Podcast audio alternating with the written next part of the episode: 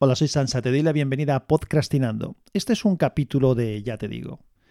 ¿Y qué te digo? Pues que no es la primera vez que hablo aquí de Rafa Nadal y no creo que sea tampoco la última. En algunas ocasiones he hablado de la parte tenística. Hoy no es justamente de eso de lo que voy a hablar, pero es inevitable hacer referencia. El pasado domingo 30 de febrero, el pasado domingo 30 de enero, Rafa ganó su segundo Open de Australia, que supone su 21 Grand Slam. Si no entiendes mucho de tenis, te explico muy, muy rápidamente. Eh, los torneos de tenis están clasificados en categorías. Los de más nivel, los que más puntos dan y pues más famosos importantes son, son los Grand Slams. Solamente hay unos cuantos al cabo del año. Uno es Roland Garros en tierra batida en Francia, el otro es Wimbledon sobre hierba en Gran Bretaña en Inglaterra. Está el Open de Estados Unidos, que es sobre pista dura, y el Open de Australia, también en pista dura. No hay más grandes. El resto de torneos pues son los Masters 1000, los Masters 500, hay distintos tipos de, torneos. Estos son los que más puntos dan y los más importantes. Rafa, este es el segundo de Open de Australia que gana Grand Slams, lleva ya 21, es la persona con más Grand Slams en la historia, aunque hay que decir que los que van detrás son Roger Federer y, Novak Djokovic, que tienen 20 cada uno, los mismos que tenía él hasta, hasta que ganó este Open de Australia. Y bueno, lo que es sorprendente, a mí que me gusta mucho el tenis, es la época esta en la que hemos vivido en que tres de los mejores tenistas de la historia, o los tres mejores tenistas de la historia probablemente han coincidido y tienen esta barbaridad de títulos cada uno, habiendo coexistido con los otros. Es decir, que si hubiera, podríamos por un lado pensar que si hubieran estado alguno de ellos solo con, con, gente más normal, que tenistas buenísimos, han coincidido con tenistas muy buenos, pero que han ido, han entrado y han salido y ellos se han mantenido. Que igual tendrían muchos más títulos, o a lo mejor nunca habrían llegado a ser tan buenos y lo que les ha hecho ser tan buenos es precisamente esa rivalidad con otros rivales tan buenos. Pero ya he dicho que no es de tenis justamente de lo que más quería hablar yo. Este partido que, ganó Rafa Nadal fue bastante épico. Eh, es una palabra que se está muy mal utilizando últimamente, pero en este caso creo que sí que es correcto utilizar ese adjetivo. Porque en los torneos, no lo he dicho, los Grand Slam se juegan al mejor de cinco sets.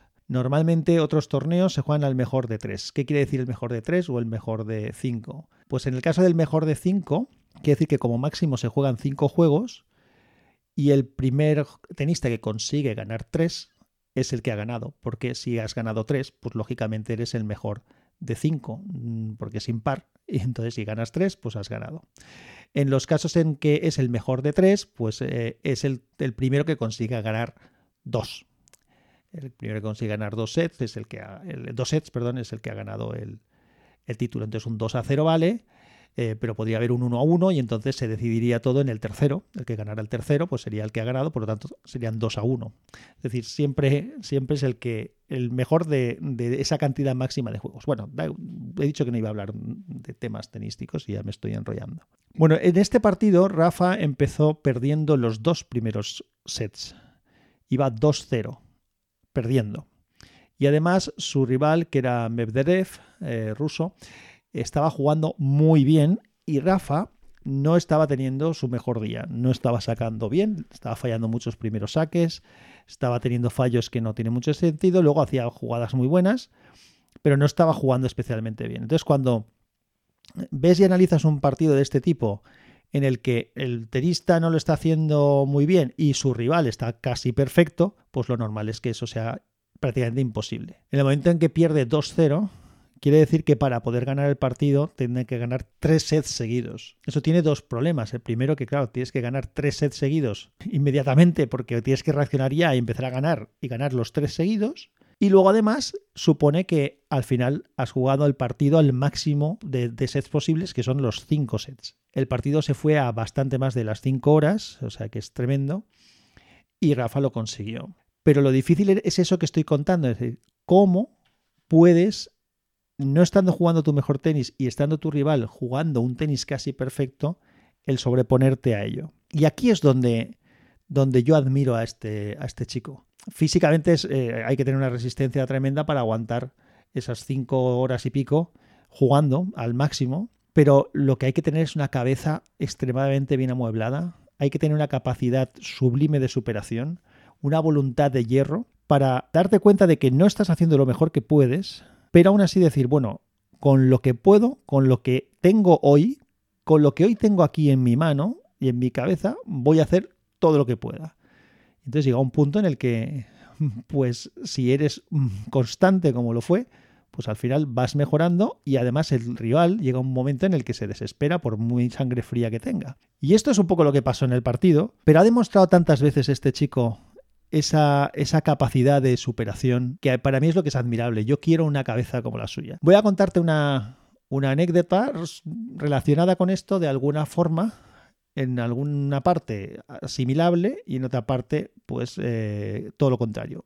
Hace unas semanas me apunté a un campeonato de pádel con mi hijo. La verdad es que me, hizo ilusión, es la segunda vez que lo hacemos, lo hemos hecho dos veces y me, me hacía gracia porque, claro, él ahora juega tan bien o mejor que yo y, bueno, es algo que, que, ahora mismo puedo hacer con él, podemos hacer juntos, me, me hace ilusión y no sé cuánto más tiempo lo podré aguantar, porque claro, físicamente él tiene 14 años ahora y hemos jugado con gente mucho más mayor. Él, siempre que hemos jugado en algún sitio, yo, eh, las dos torneitos que hemos hecho, yo era el más viejo de todos los que había allí y él era el más joven. Bueno, pues nos apuntamos a un, a un campeonato, había gente bastante buena, eran 20 parejas las que se presentaban, por lo tanto se hizo como una especie de liguilla, con dos grupos, como si fuera la Champions League, un primer grupo y un segundo grupo. Entonces jugabas contra todos los de tu grupo y los otros jugaban contra todos los de su grupo. Entonces los mejores pasaban a, una, segunda, una segunda ronda de, con dos niveles, o sea, se hacían como dos categorías. Nosotros empezamos a jugar, ganamos el primer partido, el segundo partido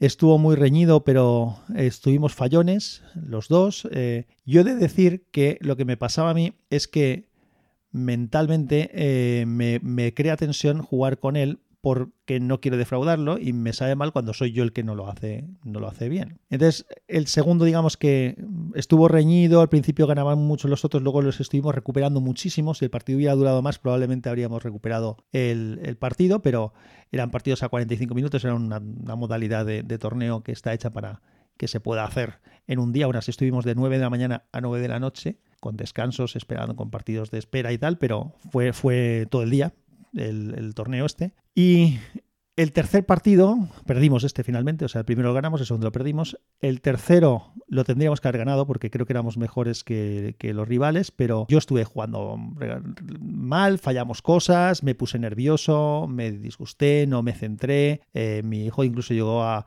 llamarme la atención porque, porque no di buen ejemplo en ese sentido, de perdí un poco los papeles en algún momento, de porque me, me, frustraba justamente eso, el ver que no estaba haciendo lo que yo sé hacer. Yo soy bastante competitivo, pero siempre digo que a mí no me importa que me ganen.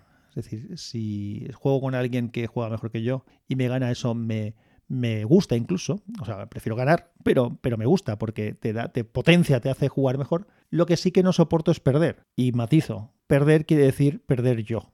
Que sea yo, que sea mi, mi mala manera de hacer las cosas la que me haga perder, no el mérito del, del rival y que tú das lo mejor y el otro da lo mejor y el otro es mejor que tú, pues punto te gana. Entonces eso, eso me, me, frustra y me, me cae en un poco de un bucle y no conseguimos remontar bastante, casi igualamos el partido, pero al final perdimos y el último lo perdimos también. Entonces quedamos, eh, o lo ganamos, no me acuerdo. El caso es que quedamos los terceros de esa primera ronda y eso nos clasificaba a cuartos directamente de la segunda categoría ya. O sea que nos quedábamos en la categoría número 2 y volvíamos a jugar por la tarde, esto fue por la mañana, por la tarde volvíamos a jugar en esa segunda categoría y todo ese tiempo que estuvimos entre que paramos a comer, descansamos y esperamos, vimos, vimos algún partido de otra gente, esperamos hasta que nos tocó y bueno, pues cuando nos, nos volvió a tocar, el resultado fue que ganamos el primero, por lo tanto pasamos a semifinales, ganamos la semifinal también y ganamos la final. Entonces ganamos eh, esa segunda categoría, quedamos los primeros de la segunda categoría, nos dieron un pequeño premio en metálico que le di a mi hijo y me hizo mucha ilusión. Y la verdad es que muy contento, muy contento del tema ese. ¿Por qué te estoy contando esto? Porque precisamente lo que yo no conseguí por la mañana fue lo que sí que hace Rafa Nadal, centrarse. No lo estás haciendo bien, pues haz lo mejor que puedas hacer. No te preocupes de cada punto que has perdido, preocúpate del siguiente. Y esto lo podemos aplicar a cualquier cosa de la, de la vida. Entonces, en ese sentido, yo estoy lejísimos de, de, lo que es Rafa Nadal, aunque luego por la tarde pues estuvimos mucho, mucho mejor, porque además no solamente ganamos eh, todos los partidos y quedamos primeros, sino que además lo hicimos bastante, de una manera muy solvente, muy solvente. Sobrados, muy sobrados realmente.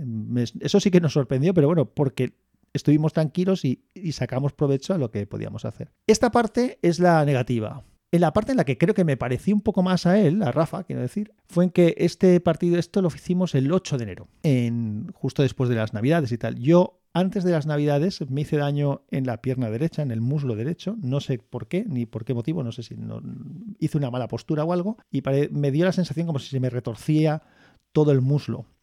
Me hizo, ya, ya te comento, bastante, bastante daño eso eh, en, la, pierna y estuve cojeando, mm, cojeando en algunos momentos más, en otros menos, todas las navidades. me dolía, de verdad, la pierna. Y además, cuando me duele algo en, las piernas, eh, se me acaba concentrando el dolor también en la, en la cadera. Es un núcleo donde se me concentra el dolor. A veces que he tenido problemas en la rodilla, también luego acaba doliéndome mucho en la cadera. En la, en la, articulación de la cadera. Así que ya llega un punto que ya no sabes qué te duele más, si la pierna o la cadera. Pero he estado jodido, eh, estuve jodido estas navidades en, ese sentido. El día que teníamos este partido, que te he contado cómo, cómo transcurrió, podía haberlo contado al revés, el día que teníamos este partido por la mañana, yo cojeaba, bajé las escaleras de casa cojeando. Y le dije a mi hijo, porque claro, yo le digo, podía, en, otras condiciones, si hubiera sido una cosa mía particular sola, probablemente no habría ido. Pero me sabía mal y, dije, bueno, vamos a ir y vamos a participar como venía mi hijo más pequeño, tengo un hijo más pequeño que también juega al pádel, le dije al, mayor, digo, oye, al de 14 años, digo, si, si no puedo jugar, eh, que, que, me sustituya a Juan y ya está. Es decir, eh, bueno, que habrían hecho, por lo menos habrían podido hacer algo. Y yo iba con esa mentalidad. Digo, si no puedo jugar, pues me retiraré y ya está. Entonces calenté bien, me, puse algún, bueno, un spray en la, en la pierna y tal para, para intentar paliar un poco ese dolor. Y ya te he explicado cómo acabó el partido. O sea, jugué desde las 9 de la mañana hasta las 9 de la noche, no continuamente, pero mm, jugamos un montón de partidos, muchas horas jugando y no tuve ningún problema. No tuve ningún problema. De hecho, eh, luego tuvimos agujetas, tanto mi hijo como yo, de, de la paliza del día, pero ese problema específico que estuve sufriendo durante todas las navidades, ya no lo tuve más. Fui capaz de superar y sobreponerme al problema físico que tenía y obviarlo. Pero mentalmente por la mañana pues me costó el hacerlo. Entonces, de verdad que anécdota mía personal aparte, simplemente como lo tenía reciente, pues me hizo pensar en ello, ¿no? De verdad que yo quiero una cabeza como la de este chico. Yo quiero una cabeza que me permita estar centrado siempre que me haga falta y tal. Sí que he de decirte y alguna vez contaré alguna anécdota eh, importante que me ha pasado en la vida, en la que cuando hay una situación realmente seria de algo de importante, porque esto al final no dejaba de ser un juego, pero cuando pasa algo realmente serio, yo normalmente mantengo la cabeza fría y sí que me ha pasado un par de veces en las que eh, el que yo mantuviera la cabeza fría pues ha podido salvar la vida incluso a alguna persona. Y eso sí que esa capacidad sí que la tengo cuando hay una responsabilidad que sobrepone todo. Y entonces, cuando hay una responsabilidad en la que o estás centrado o, pasa algo grave, ahí sí que sí que sé hacerlo bien. Entonces, si tienes la capacidad, que creo que todos la tenemos, ¿por qué en algunos momentos te dejas sobrepasar por las situaciones cuando realmente no se trata de nada vital, no se trata de nada importante? Y acabamos no estando bien o no rindiendo o no trabajando o poniéndonos nerviosos ante temas o situaciones que realmente no son tan importantes. Así que sí, quiero una cabeza como la de Rafa Nadal y como a mí mismo me he demostrado en alguna ocasión que tengo la capacidad para hacerlo y creo que todos la tenemos, voy a ver si consigo cada vez parecerme más a él en eso. Este rollo medio filosófico deportivo es el que te quería contar hoy. Un abrazo y que la fuerza te acompañe.